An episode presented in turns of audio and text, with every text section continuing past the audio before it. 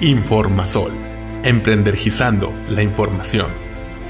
Capítulo 29, temporada 1. Graves errores que hacen perder clientes en una instalación fotovoltaica. 26 de enero 2021.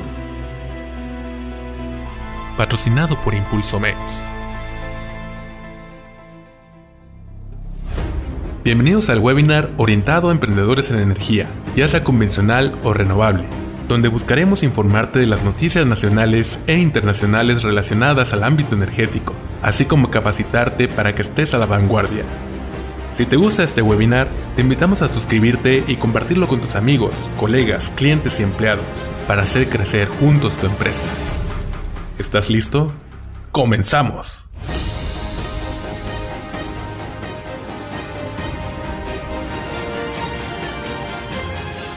Y ahora, las noticias de la semana.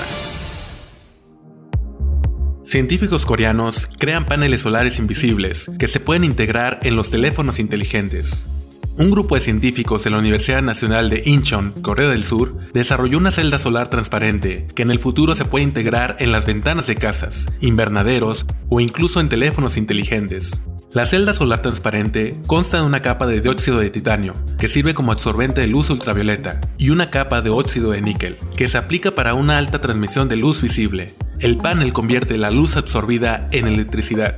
El panel también es capaz de operar en condiciones de poca luz, permitiendo el paso del 57% de la luz visible, lo que hace que las células tengan una apariencia casi transparente.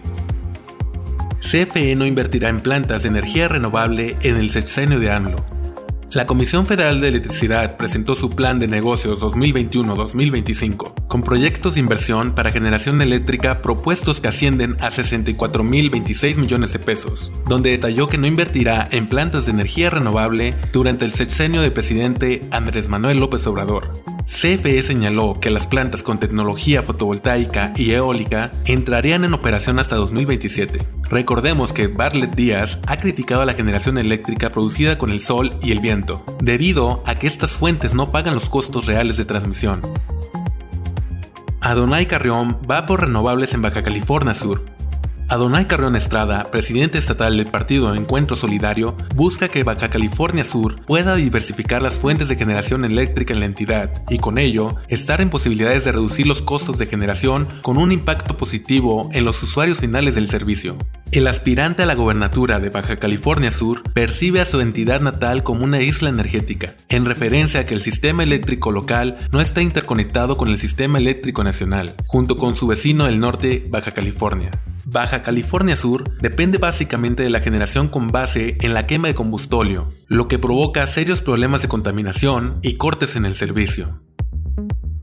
Insostenible aún, la situación financiera de Pemex, Fitch, las finanzas de petróleos mexicanos se mantienen en una vía sostenible, por lo que la petrolera mexicana podría necesitar más apoyo financiero del gobierno federal, cerca de 1.5 puntos porcentuales del Producto Interno Bruto, aseguró la calificadora Fitch Ratings ayer. En opinión del analista Charles Seville, esta situación impactará la calificación soberana de México en estos momentos, pero difícilmente sería un factor positivo para el país. Listo, estás actualizado en noticias. Antes de iniciar, te recordamos que tendremos cursos en las siguientes fechas 2021. Sistemas interconectados. Manzanillo, 29 al 30 de enero. San Luis Potosí, 5 al 6 de febrero. León, Guanajuato, 12 al 13 de febrero. Cuernavaca, 19 al 20 de febrero. Querétaro, 26 al 27 de febrero. Aguascalientes, del 5 al 6 de marzo. Para mayores informes, comunícate a nuestro WhatsApp 351-224-3939. 351-224-3939. Iniciamos el webinar conducido por el ingeniero Alfonso Gómez Alemán, consultor en sistemas fotovoltaicos multidisciplinario. Muy buenas tardes a todos, bienvenidos a nuestro webinar de cada semana y, y pues vamos a a revisar un poco de los graves errores que se cometen en las instalaciones solares que hacen perder clientes y a veces muy buenos clientes cuando se lleva a cabo una instalación fotovoltaica. Esto, ¿por qué sucede? Bien, durante los años que hemos andado eh, dando talleres, instalando paneles, en diferentes ciudades nos han invitado en viviendas, en talleres y en fábricas eh, para corregir problemas que algunos instaladores eh, les dejan o les han dejado. Y ahí aquí lo que sucede es que dichos instaladores, muchos de ellos no están debidamente capacitados. Lo raro de estos lugares es que no les, algunos no les exigen los requisitos mínimos para saber si tienen la capacitación y la experiencia necesaria. Eh, de tal manera que en donde hemos ido a corregir hemos preguntado y, y dicen que no sabían cuáles eran los requisitos que debe de tener una empresa instaladora o una persona instaladora.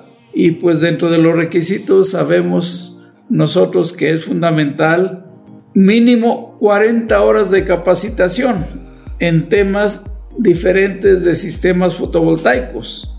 Por ejemplo, en sistemas aislados de la red, que son 20 horas, más sistemas interconectados a la red básico, que son otras 20 horas, o el bombeo solar, o, o la instalación, el taller de instalación de sistemas en media tensión.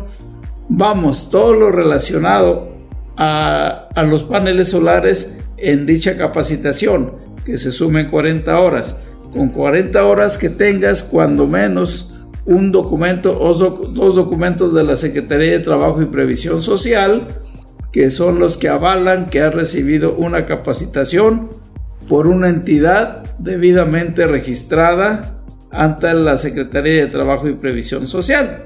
Y cuando ya te vas a dedicar a una empresa a instalar paneles en una gran organización, pues se te va a requerir que cuentes aparte de las, de las evidencias de capacitación, con un documento de certificación, donde dicho documento de certificación esté avalado por la Secretaría de Educación Pública y por el sistema Conocer. Y de esa manera, con esos dos o tres documentos, tú estás informando a tu cliente que eres una persona con la experiencia y la capacidad para instalar sistemas solares en sistemas aislados de la red o en sistemas eh, interconectados en baja tensión para una fase o para dos fases o en sistemas interconectados para la media tensión que son tres fases. Bien, entonces esos graves errores, eh, cuando los hemos corregido, nosotros les damos un reporte de qué es lo que encontramos. Y con ese reporte algunos eh, clientes se han amparado para llamar a quien le hizo la instalación y desafortunadamente la empresa pequeña o grande o la persona que supuestamente sabe instalar eh, pues lo llegan a denunciar y desafortunadamente llegan a perder hasta el negocio. ¿Y todo por qué? por no cumplir las reglas, las normas establecidas en nuestras normas mexicanas y las normas internacionales para el cuidado en la conexión y la instalación de sistemas solares. Y entonces eso se convierte en graves errores que hace que ellos estén perdiendo clientes. Y dichos clientes cada vez ya están siendo más exigentes en la instalación que se les hace en sus domicilios, sea casa habitación, residencia, negocio, comercio, a, empresas. Lo que quieren ellos es prevenir esos graves errores porque ellos están invirtiendo una cantidad considerable de dinero y pues no la pueden echar a perder por la falta de conocimiento del instalador vamos viendo algunos de los graves errores que hacen perder a sus clientes. Este error que estamos viendo ahí, pues es un error de distanciamiento entre ramas. Muchos instaladores no saben a veces ni lo que están haciendo. Ya que en una rama de paneles solares que hayan ensamblado delante de otra rama y que la delantera en cierto momento de la irradiancia o de la luz del sol empiece a sombrear a la siguiente rama, pues empieza la siguiente rama a reducir su capacidad de generación eléctrica, como todos sabemos.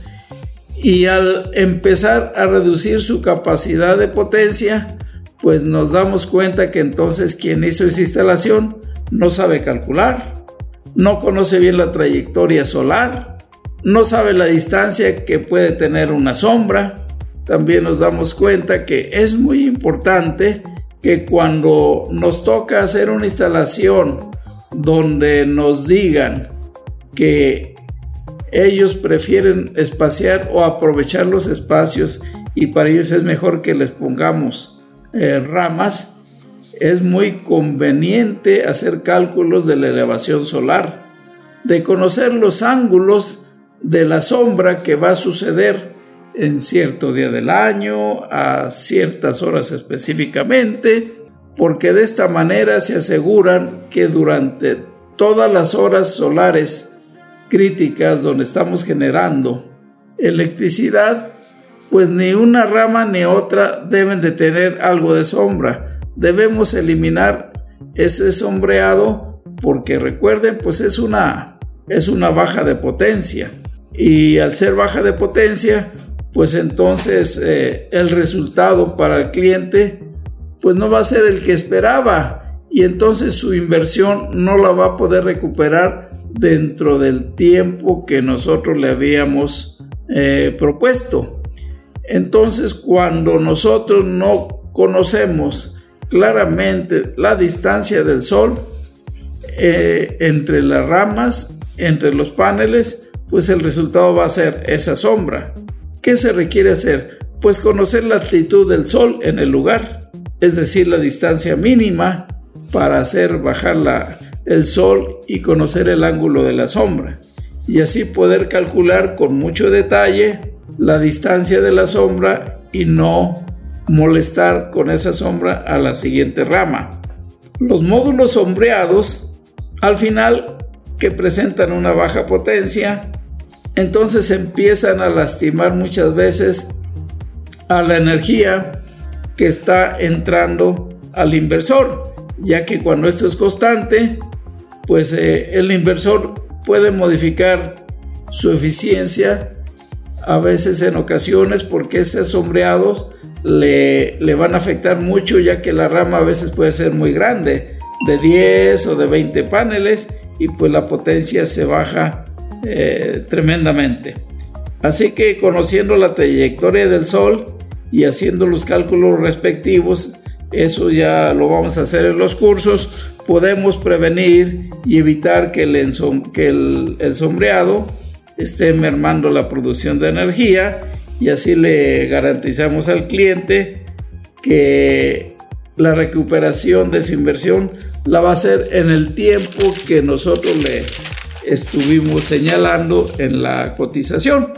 Estamos viendo lo importante que es la distancia solar para poder conocer el ángulo que tiene y de ahí sacar entonces la distancia que habrá entre una rama y la siguiente. Y, con esta diapositiva empezamos a ver ahí un sombreado que aparece, fíjense, entre la rama de adelante con la rama trasera. Y el problema es que estas sombras eh, van a tener una activación a los diodos de paso en todas las cadenas que estamos viendo aquí, aquí a lo largo de los módulos sombreados y esto por lo que estamos viendo va a generar una gran pérdida de energía y entonces la conversión pues va a salir cada vez más cara y podemos empezar a tener problemas porque nosotros sabemos que los sombreados causan problemas que se convierten en puntos calientes cuando no los atendemos con tiempo. Por lo tanto, debemos de tener mucho cuidado al hacer la instalación, de verificar y calcular la distancia solar para que un módulo no proyecte sombras al otro, ya que de esta manera, con eh, nos damos cuenta ahí cuando hacemos el cálculo, según la hora en que le tomemos, eh, evitar entonces el sombreado y asegurarse que las distancias que estamos dejando entre una rama y otra siempre será segura y que no tendrá sombras, ya que las sombras son uno de los mayores enemigos que podemos encontrar en una instalación solar y que si no nos damos cuenta pues no la vamos a controlar. Por lo tanto, hay que asegurarnos que para prevenir esas sombras y mejorar la potencia, recordar que para soportar toda esa parte es importantísimo comprar paneles solares de excelente calidad, es decir, que estén certificados en su rendimiento, en su calidad, en su seguridad, que tengan los dos o los tres diodos de paso para prevenir que los sombreados le, afecten tanto. En ese diagrama eléctrico de los paneles que estamos viendo, vemos que en el panel de la derecha hay una sombra, pero tenemos una rama de las celdas solares que si nosotros eh, compramos un panel donde esa rama de celdas solares está eh, conectada a un diodo de paso, pues seguramente se va a evitar que esa sombra convierta las conexiones en punto caliente y simple y sencillamente ese diodo no va a permitir que pase la corriente hacia las celdas que no están recibiendo eh, la luz del sol. Esa es una manera. Nos damos cuenta y completamos que los grupos de paneles deben evitar que estén sombreados. Debemos asegurarnos que cuando no hay sombras vamos a eliminar las resistencias, vamos a eliminar los sobrecalentamientos y el mal sombreado ya no va a existir y nos vamos a evitar entonces problemas con nuestros clientes. Vamos a hablar ahora a otro error que muchos cometen que es el anclaje incorrecto, es decir, la fijación de las estructuras de soporte de los paneles, ya sea en piso o ya sea en techumbre. Existen muchas maneras de anclar, de anclar los módulos, de anclar las estructuras. Hay varios factores que debemos considerar cuando nosotros vamos a hacer un anclaje. Por ejemplo, qué tipo de techumbre, cuáles son los vientos máximos que pasan por la zona donde estamos instalando durante el año. Hay que hacer un análisis de ese lugar. Hay suficiente información en el Internet. ¿Qué tipo de impermeabilización cuenta el lugar? ¿Qué tipo de impermeabilización le podemos poner nosotros si es que vamos a, agujerar esa techumbre? Ya que al final tenemos que garantizar que no haya goteras hacia adentro del domicilio, sea casa, residencia, taller o empresa. Ya que imagínense si si agujeramos inadecuadamente en un taller o en una empresa que tenga tornos que sean programables, por ejemplo los tornos CNC, y que les empiecen a caer gotas y como son eléctrico-electrónicos, pues los podemos dañar. Y entre gota y gota, pues la situación se pone más difícil y si no se dan cuenta los de la fábrica, los del taller, con el tiempo ese equipo industrial va a empezar a fallar por, la humedad que se va a meter a los circuitos electrónicos y ellos van a investigar y se dan cuenta que fue por un goteo de la parte superior donde nosotros agujeramos para instalar la soportería de los paneles solares. ¿Y qué va a pasar ahí? Pues nuestro cliente va a proceder. Debemos evitar esa parte. Debemos asegurarnos que cuando nosotros vayamos a hacer los anclajes, garanticemos conociendo el tipo de techumbre donde nosotros vamos a, soportar eh, entonces las bases de los paneles solares, ya que existen muchos tipos de anclaje sobre los techos, sobre el piso, Los techos, el piso pueden ser de concreto, de lámina, de losa, de madera. Hay que revisar el tipo de piso donde vamos a poner entonces las estructuras de los paneles y también por consiguiente revisar el tipo de fijación que llevarán estos soportes. Generalmente las fijaciones que ponemos son taquetes expansores y de los taquetes expansores pues tenemos en el mercado muchos diseños. Eh, cuando vamos con el experto nos dice en dónde lo podemos aplicar, si va a ser en concreto, si va a ser en losa, si va a ser en madera, si va a ser en perfil, si va a ser en lámina y pues nos muestra los diferentes diseños, yo diría, de los taquetes expansivos para que nosotros elijamos cuál es el más adecuado dependiendo de la longitud de los agujeros que tenemos que hacer.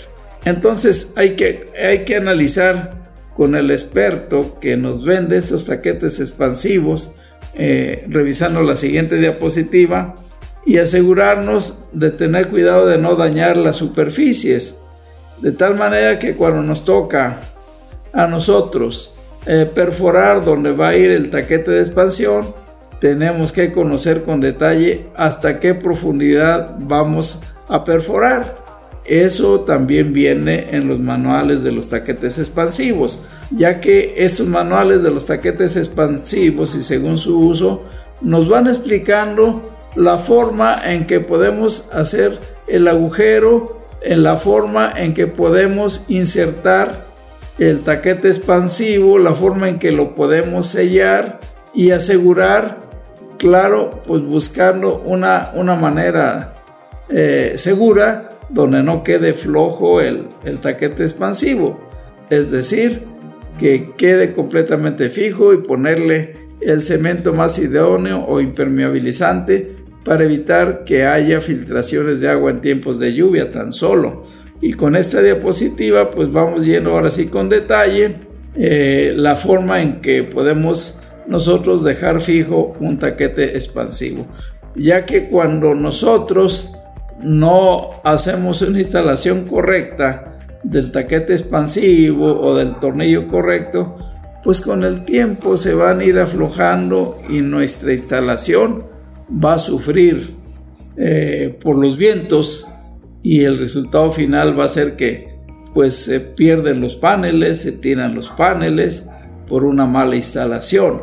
Nosotros eh, aseguramos el tipo, ahí es un tipo de concreto donde podemos poner los paneles solares. Nosotros eh, vamos terminando esta parte, entonces requerimos diseñar muy bien la fijación que haremos en el piso, en el techo, diseñando adecuadamente, yo vuelvo a recordar, en base a los vientos máximos que sucedan eh, durante la época de un año, si estamos en el Golfo de México, si estamos en el Pacífico, si estamos en el centro de la República, cuando vienen tornados, para evitar que vuelen los paneles, ya que los paneles, la instalación, ustedes saben, es muy costosa, y entonces como nosotros, cuando firmamos el contrato de instalación, nos convertimos en garantes y cualquier falla que suceda durante el año, pues a nosotros nos van a cobrar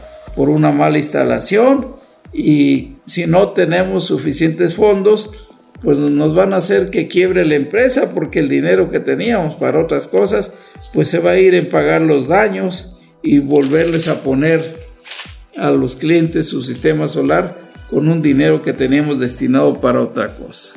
Vamos viendo un tercer error que sucede comúnmente que lo encontramos y son el ángulo incorrecto de inclinación para garantizar la máxima eficiencia de energía.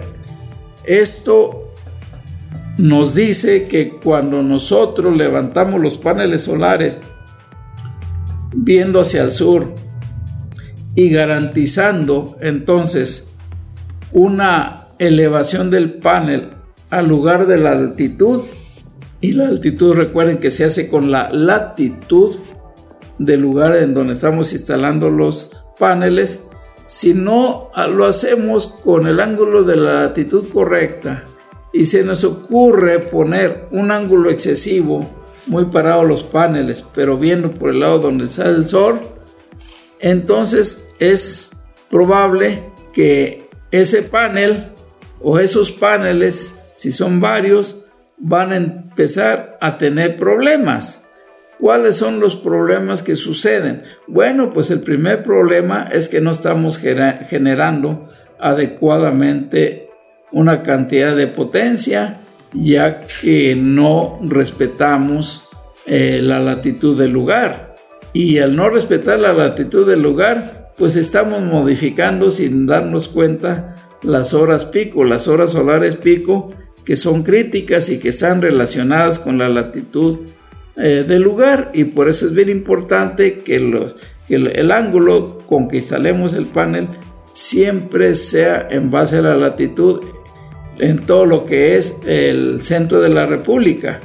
Pero si van a instalar hacia el norte de Durango hasta Tijuana, Mexicali, Ciudad Juárez, por aquellas zonas, es muy importante que el ángulo de inclinación no sea muy excesivo. En aquellas partes se nos permiten más o menos 5 grados hacia abajo. ¿Para qué? Pues para no generar riesgos, sobre todo por vientos, porque si queda muy parado el panel, los vientos fácilmente lo van a volar, aunque tengas una instalación fija suficientemente soportada. Sin embargo, pues el panel se va a comportar como si fuera un paracaídas y empezarán a, moverse cuando hay fuertes, fuertes ventiscas. Entonces tenemos que cuidar el ángulo adecuado para que haya mayor resistencia al viento y una mayor proyección de sombras de entre una cadena y otra, evitándolas como tal. Eso hace que juguemos con los ángulos de inclinación y las horas solares pico. Y yo dije, de acuerdo a lo que está en la norma oficial, podemos hacer ajustes en, porcentajes del 5 hasta el 15%. Y de esa manera eh, hay un ahorro por el ángulo y sobre todo que se va a mejorar la presencia de la instalación, vamos a evitar que haya accidentes porque se caen los paneles y vamos a garantizar, por lo tanto, una buena generación eléctrica. Pues vamos viendo un error que son ramas desiguales como la fotografía que estamos viendo. Las cadenas o ramas desiguales nos causan grandes problemas. En los cursos hemos platicado la importancia es que estén balanceadas las ramas. Si nosotros hacemos ramas con, por ejemplo, 20 paneles de la potencia que ustedes gusten y se nos ocurren hacer dos ramas, pues ponemos 10 y 10, cuatro ramas, 5 por rama.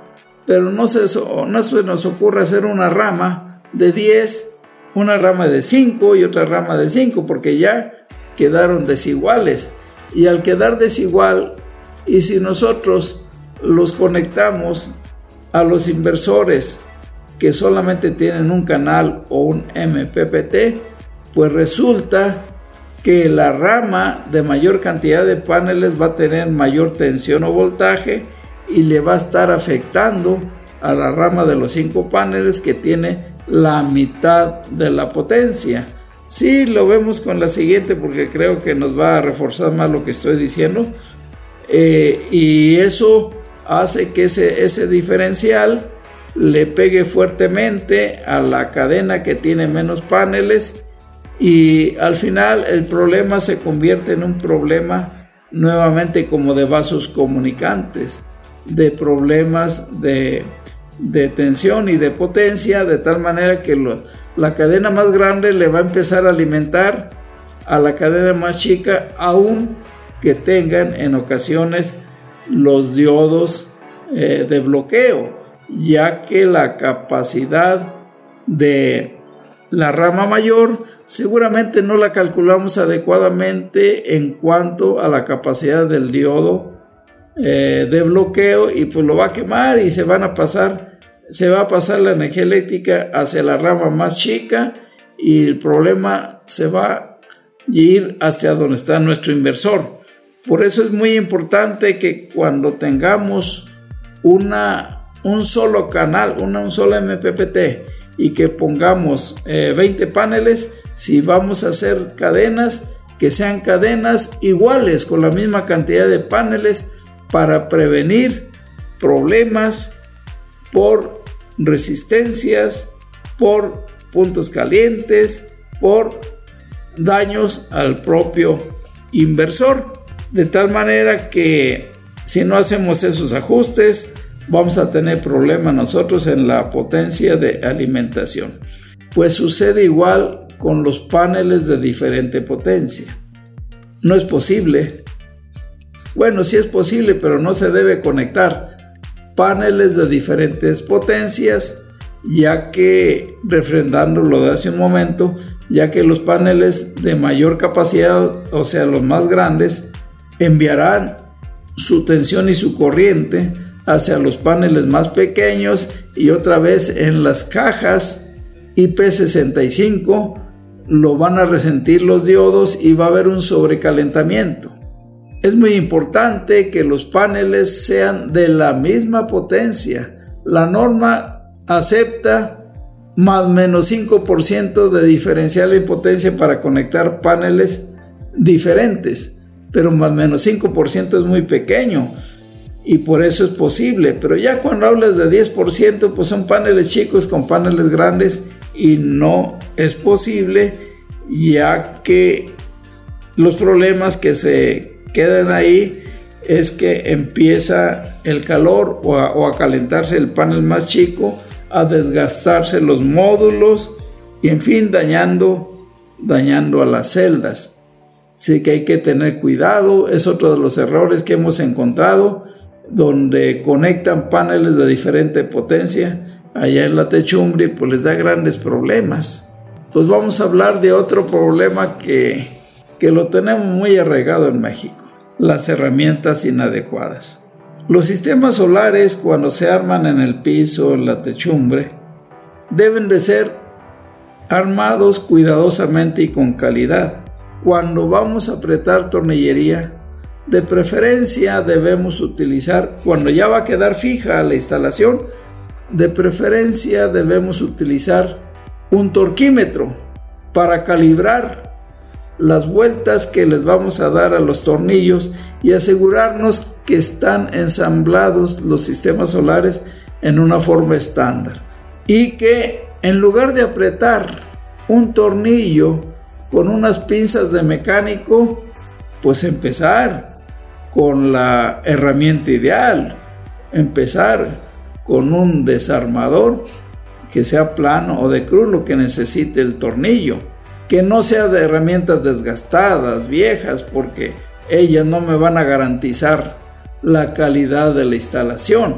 Y luego cuando vamos a, conectar o que llevamos ya nuestra cometida hacia el centro de carga, pues otra vez si utilizamos las herramientas de la izquierda, pues eh, nos damos cuenta, pero a través del tiempo, de que hicimos una mala instalación, porque no está capacitada esa herramienta vieja en garantizar un adecuado y perfecto eh, apriete de los tornillos.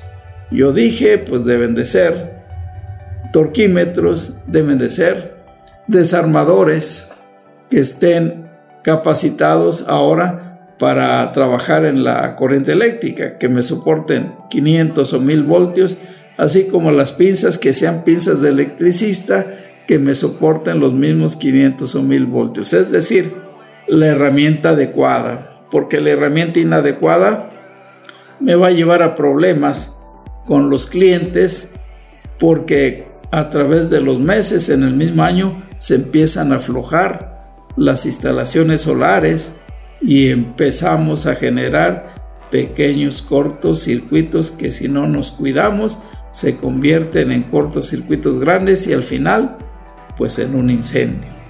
Nosotros eh, queremos desearle suerte, sabiendo lo que estamos haciendo, utilizando el equipo correcto efectivamente con los recursos con que contamos para que siempre tengan éxito. Estos son algunos de los errores que son causa de que los clientes ahora ya están cuidando y que nos pueden señalar y nos pueden cobrar esos errores y podemos perder el negocio. Hay que tener mucho cuidado. Con esta parte hemos terminado el día de hoy. En la siguiente vamos a seguir mostrándole más errores que hemos encontrado en las instalaciones y que tenemos que corregir y mejorar. Hemos llegado al final de este episodio. Agradecemos tu preferencia y te recordamos que cada semana tenemos nuevo contenido. Te recordamos nuestro WhatsApp 351-224-3939 por si tienes alguna duda o requieres apoyo. Si te gustó este podcast, suscríbete, dale me gusta y compártelo. Esto nos ayuda a crecer y generar más contenido de calidad para ti. Y recuerda, juntos generamos energía. Informasol. Emprendergizando la información.